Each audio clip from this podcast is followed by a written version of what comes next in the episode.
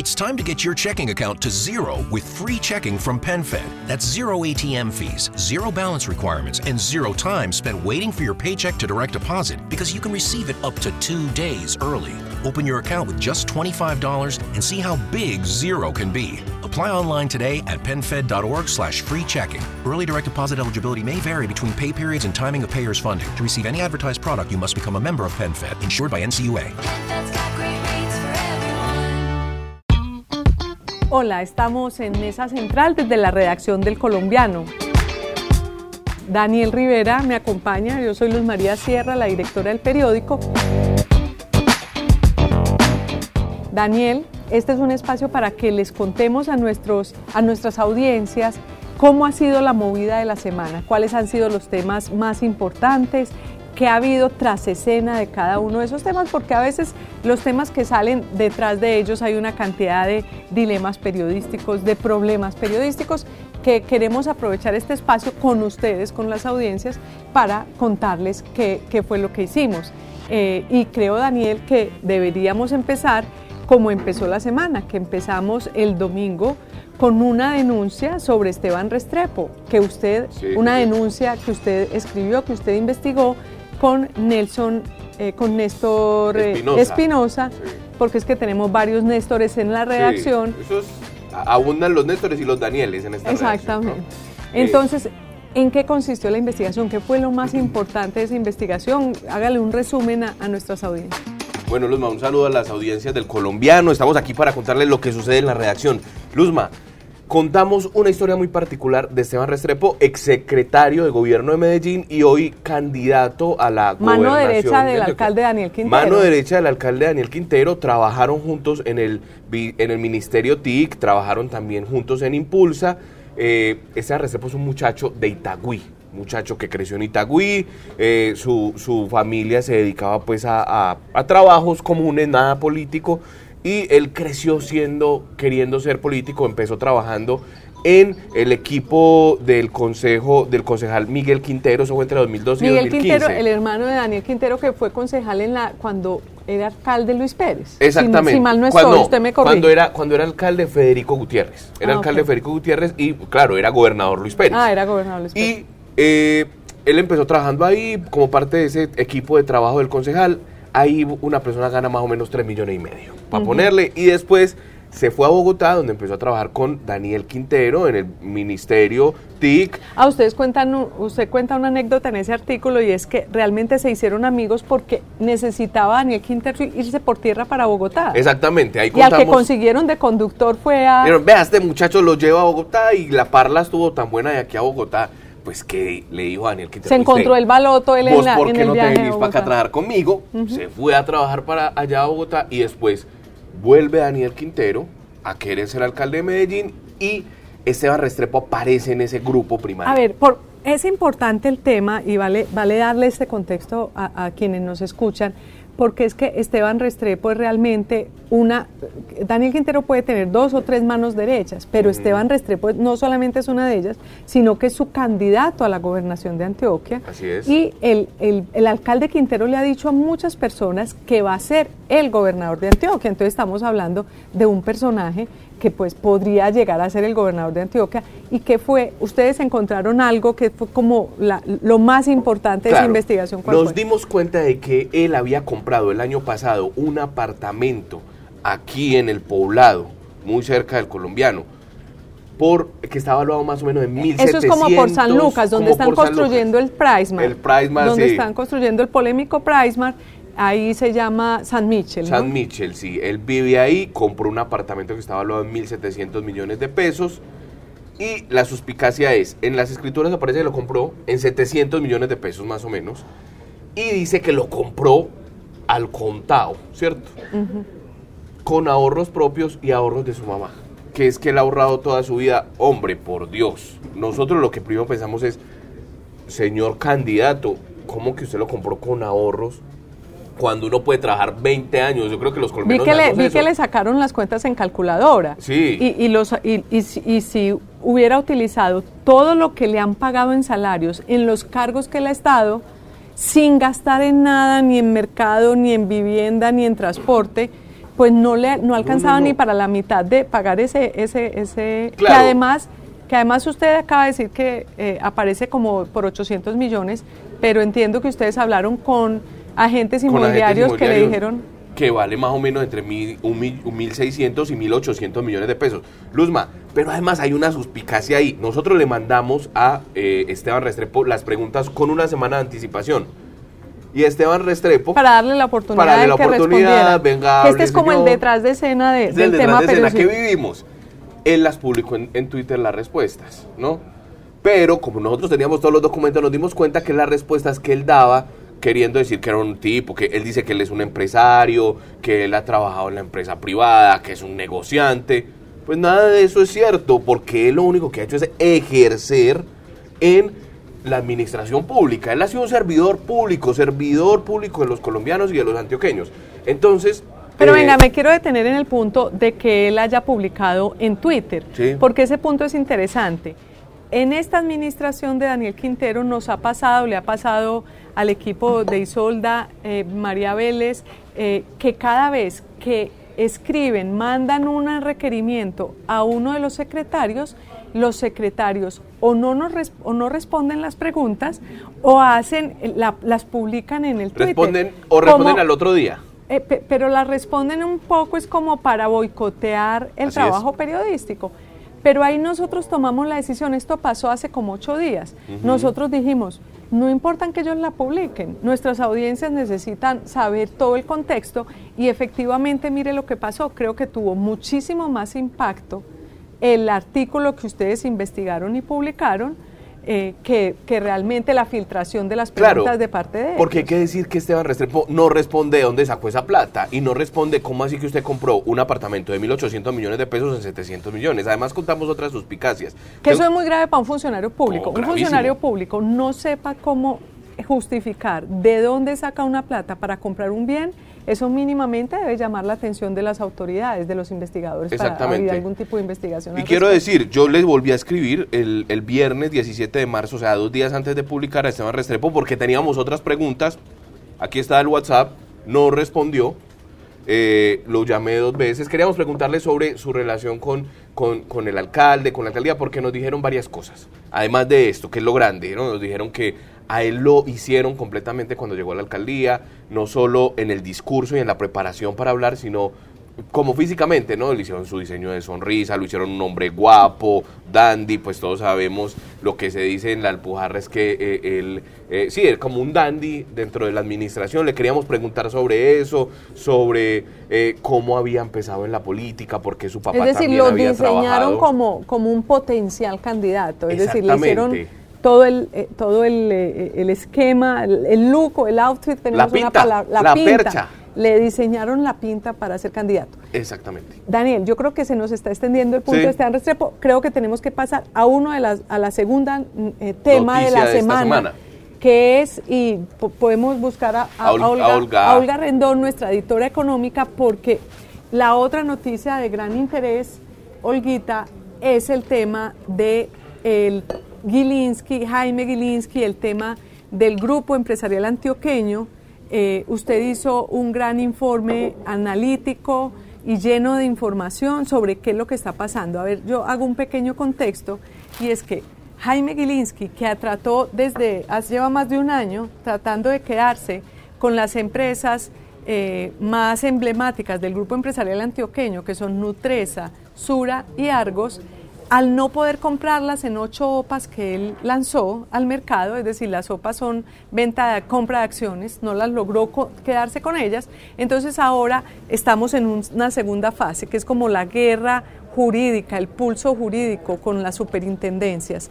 Entonces lo que pasó esta semana, ya usted nos contará eh, que aparentemente incluso los medios, algunos medios eh, ligados, eh, pues la revista Semana ligada a, a, Gabriel Gilinski, que es el hijo de Jaime Gilinski, pues daba como por un hecho que ya eh, Gilinski podía tomarse el control de Nutresa y al tomarse el control de Nutresa se iba a tomar el control prácticamente del grupo empresarial antioqueño. ¿Qué fue lo que ocurrió esta semana en ese sentido, Olguita? Y Luis María, el martes en la asamblea de Nutresa eh, pidió a eh, la asamblea de accionistas, a todos los accionistas, que se eligiera una nueva junta directiva para Nutresa.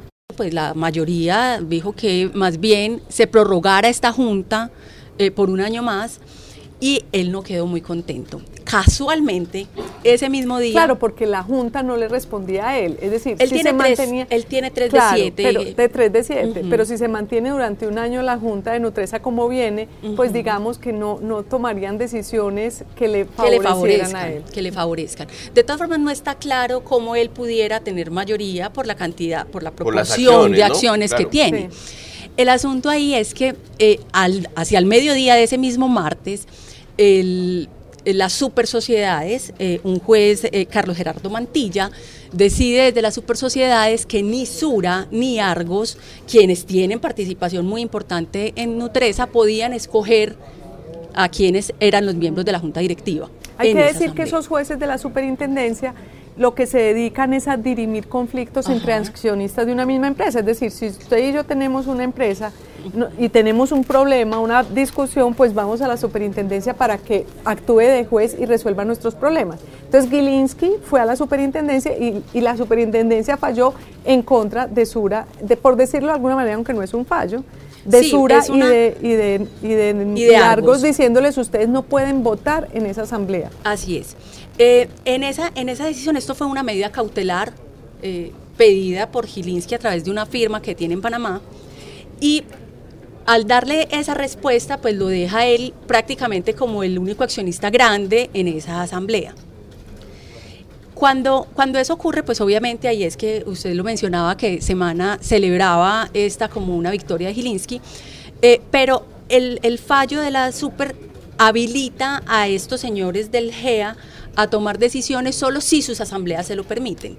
Entonces, durante esta semana... Eh, es decir, los puso a correr. Claro. La superintendencia los puso a correr a buscar tener que eh, convocar a las asambleas, que es convocar a todos los accionistas de cada una de las empresas, para que para que ellos levanten los impedimentos y digan aquí no hay conflicto de intereses y usted señor administrador o representante legal sí puede, ir a votar en esa asamblea. Olguita, ¿y esas, y esas asambleas cómo han funcionado durante todo el, tiempo de las sopas en los últimos años y medio? de la puja, durante la puja. Eh, eso, eso se ha vuelto prácticamente un tribunal.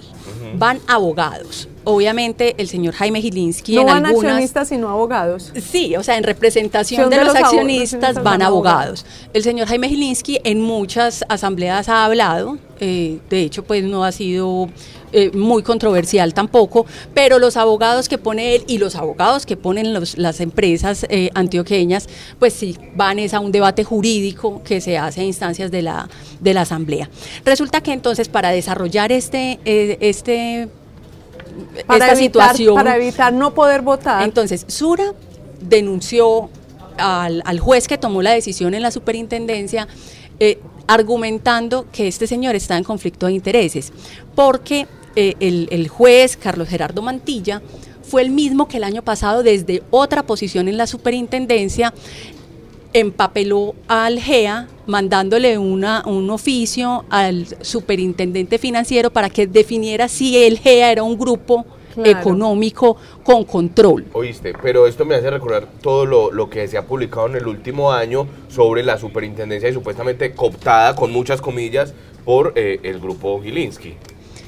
Eh, sí, hay, hay ciertas relaciones. Eh, la familia Gilinski trajo como representante suya a las asambleas de Nutresa y de Sura a María Jimena Lombana, que fue ministra de Comercio, siendo ministra de Comercio, ella llevó a Gilinski a Emiratos Árabes, pero además ella siendo ministra de Comercio nombró a Billy Escobar como superintendente de sociedades y a varios de los superintendentes delegados que han estado en estos procesos, pues fueron nombrados por ella y además habían sido asesores de ella en el ministerio, como lo hemos eh, Es decir, y curiosamente llama mucho la atención que en medio de todos los cambios que ha hecho el gobierno de Gustavo Petro en todas las entidades del Estado, la Superintendencia de Sociedades es una de las pocas que sigue intacta. Sigue Billy Escobar, que como usted dice, fue posesionado por, por la exministra Jimena Lombana, que además la gente se molesta un poco cuando uno menciona a la ministra, porque la ministra es reconocida por muchos como una gran profesional, como una persona competente,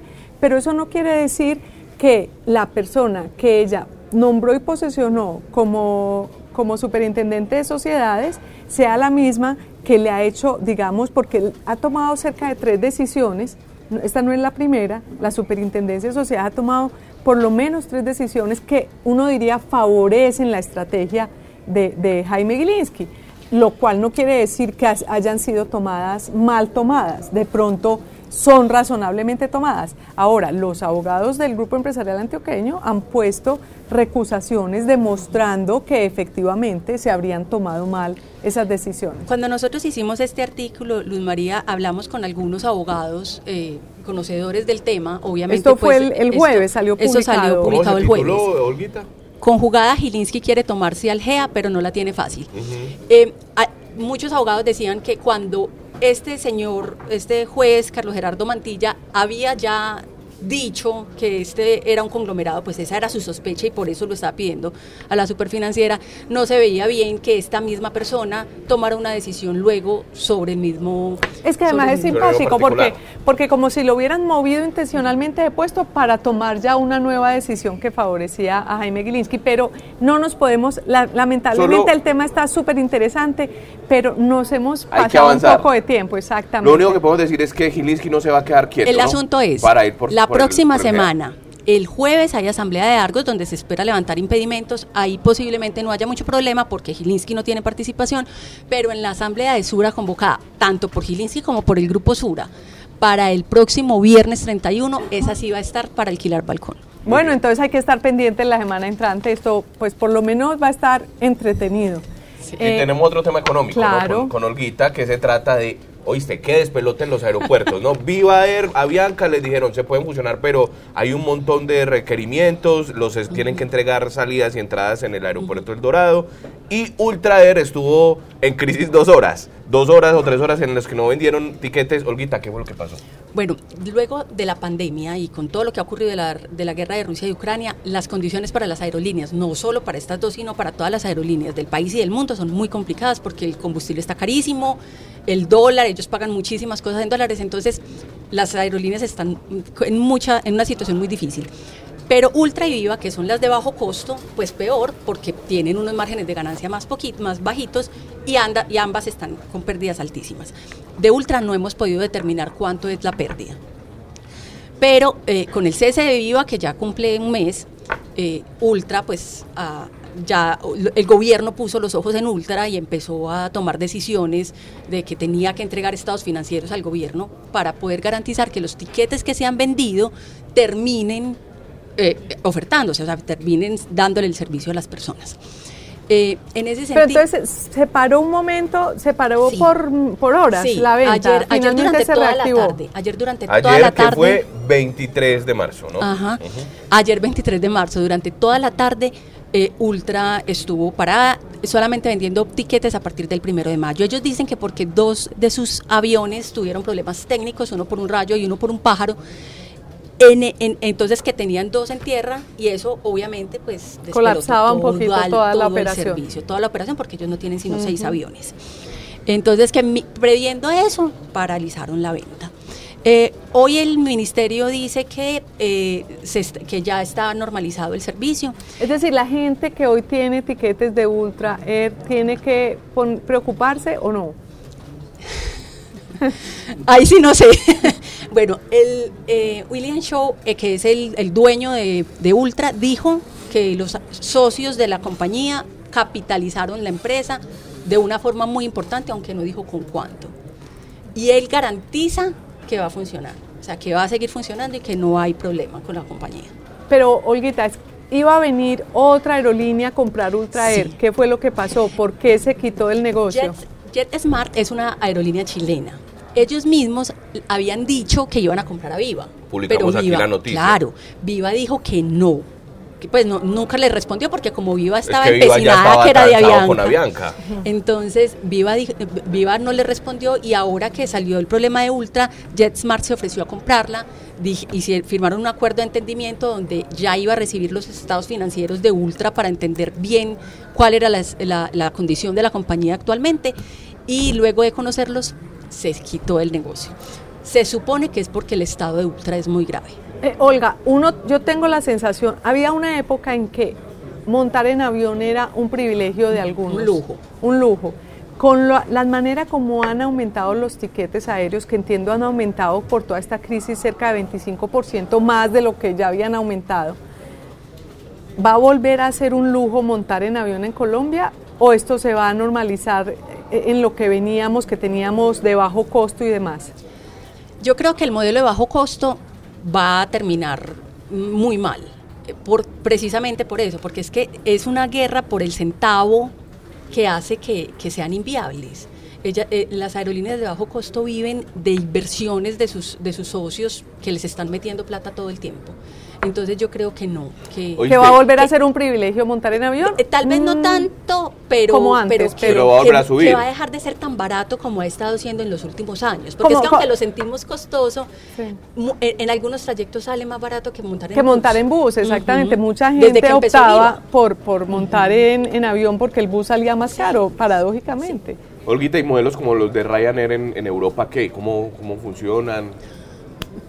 Pues no, no. Corchame la- próxima. Pero hay que, hay que dar para la próxima. Bueno, bueno, muy bien. Olguita, Seguimos muchas gracias. nuestro último tema. Olga, muchas gracias por la ilustración y estamos muy pendientes de ca- estas dos noticias que le importan mucho a toda Van a seguir Antioquia. Van a seguir moviéndose.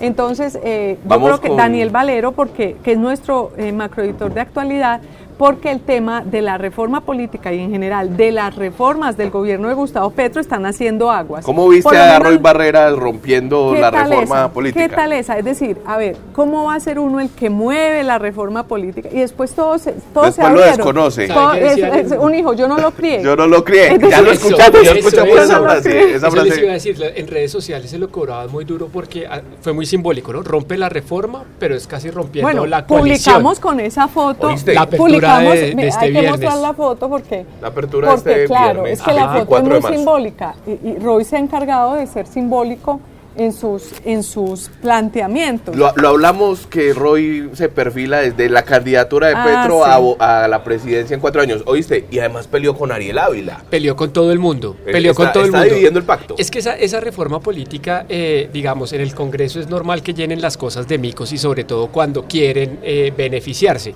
Pero es que, a recordarle rápidamente a la gente que no- nos oye y nos ve, eh, imagínense, un congresista se podía ir sin inhabilidad alguna a ser ministro. Y pero, volver. Pero si se aburría... Guárdenme el puesto. Exactamente, ayúdenme a la calentar curul. la curul, que voy a regresar. Eh, otra cosa, eh, las listas que habían dicho que tenían que ser cerradas y por la cual todo el mundo ha dado desde Gustavo Petro hacia abajo una pelea, las tumbaron, pero le habían metido un, un- un- como un bemol ahí y era que los actuales congresistas podían reelegirse casi en el mismo número de lista en el que ya estaban, o sea, es el yo con yo todo el tiempo, sin contar otra cantidad de perlas que llegaron Por ejemplo, a meter. la lista cerrada ha sido, e- ese tema siempre es un poco polémico, Claro. porque los científicos políticos siempre han dicho que las cerradas son necesarias para fortalecer la democracia, porque en la me- pero el problema es que eso se necesita cuando hay buenos partidos y partidos sólidos. Claro. Y de pronto Colombia no es una sociedad suficientemente madura en términos políticos para tener esa lista cerrada. Yo creo que lo vimos hace cuatro años con esos personajes tan grandes que estaban, Álvaro Uribe Vélez, Santana Mocus, No, ¿no? ahorita también Que- el pacto histórico es una lista cerrada que quienes llegaron. O sea, llegó. Roy, Roy que terminó Roy jaló todo y jaló todo y se metió gente como Alex Flores. Por Que ya ejemplo. lo vimos en y Lodado. Susana Boreal, que es Sí. distinta a Les Flores, Sí, pero es pues, otra cosa, otra pero que es una pero que también todavía la formación eh, no es la suficiente para... Es muy, muy, Entonces, muy esta reforma Pero la, política pero se la cae. reforma, sí, y, y la reforma tiene una cantidad de contenidos y podríamos dedicarle toda una sesión a la Sí. Pero el significado político de la caída de esa reforma, háblenos un poco de eso, Daniel. Es que eso viene de Luz María, ahora sigue las otras reformas, porque estamos casi en una reformatón, como se ha bautizado aquí en el colombiano, lo que está haciendo el, gobierno de Gustavo Petro. Y es que si se quedó sin apoyo para, para la reforma política, que ya la habían aprobado en primera vuelta, porque es una reforma constitucional, se le rompe la coalición para la, la laboral, ya se le bajó el partido de la U y se le bajó el partido conservador, ahí a cuentas alegres son más o menos 40 votos, no, estoy exagerando, como 30 votos, que no son pocos, de 108 en Senado y más o menos unos 50 votos en la Cámara, o sea, perdió harto. Los liberales ya se le habían bajado de la reforma a la salud y se le están bajando también de la reforma, eh, las que acabo de decir, laboral y pensional. El ministro del Interior, Alfonso Prada, muy cuestionado por estos debates, Pues es que el ministro está saliendo de perdedor, ¿no? ¿saben qué dijo? Eh, la luna de miel nos duró poco. Pues Claro. sí, eso O sea, lo Pero está, antes está de entregando entrar- las armas. Antes de entrar en este punto es que quiero hacerle un reconocimiento a usted y a su equipo, porque eh, desde el lunes publicamos, publicaron este, esta noticia, este informe, donde mostraban que el, con- el Congreso no le está caminando a las reformas. es muy Y sacaban difícil. partido por partido cómo las reformas eh, se, le estaban eh, eh, Claro, se está diluyendo entre las manos. Y sobre todo es que los contenidos son muy polémicos y hay que tener en cuenta otra cosa y es que vienen elecciones regionales. ¿Y dónde está el poder de los congresistas? Pues en sus regiones. Entonces, si se ponen a apoyar esto, Oíste, rompen Dani, mucho y, voto. y- y por otro lado es que las reformas empiezan a cambiar desde el principio, lo que está pasando con la reforma a la salud. Ya lo que hay es otro montón de textos donde esa reforma a la salud, como la presentó la ministra Corcho, pues es otro, otro Frankenstein muy distinto al que entró. ¿no? Ade- pues, Además, si, si el propio presidente tuvo que admitir que no hay que acabar con la CPS, a ese punto de cambios llegamos. Ahora, la reforma se radicó, me falla la memoria, 13 o 14 de febrero. Hoy que estamos grabando este podcast es 24 de marzo, o sea, hay más de un mes y no hay ponencia. No hay nada. No hay, hay nada. algo de eso, hay algo de la que les había dicho Roy Barreras y en ese punto quiero quiero usted dice que las reformas tienen contenidos muy polémicos, eso Ajá. es verdad. Pero también en qué medida le pregunto yo ha incidido el hecho de que Roy Barreras como que se haya aburrido de estar jalando eh, esa locomotora, como que Roy Barreras llegó y se echó al hombro el 7 de agosto.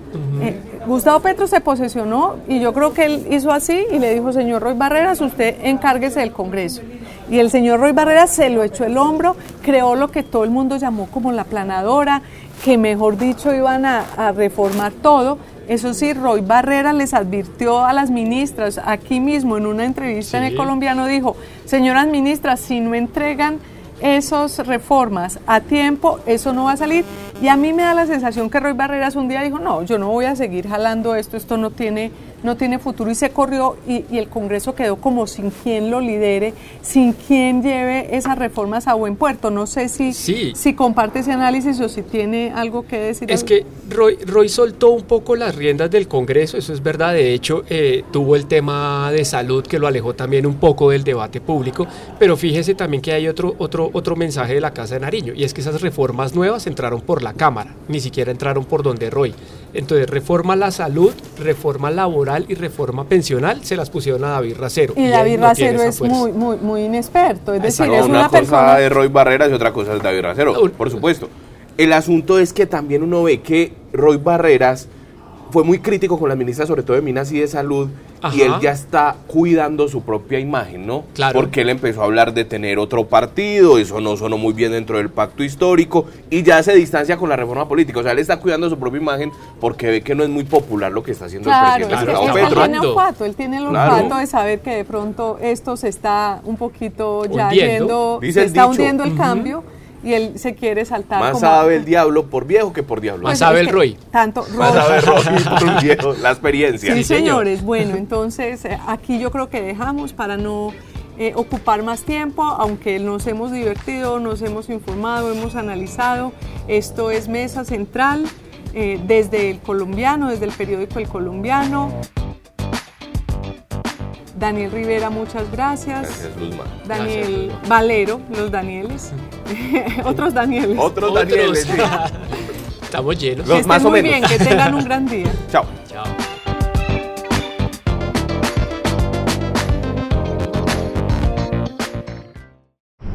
It's easy to lose sleep when you're worried about your health insurance plan. But when you have a family counting on you to take care of them, having the right coverage is more important than ever. Anthem Health Keepers plans can help. With low to no cost coverage for you and your family, so you never go it alone. That's our anthem. Click to learn more.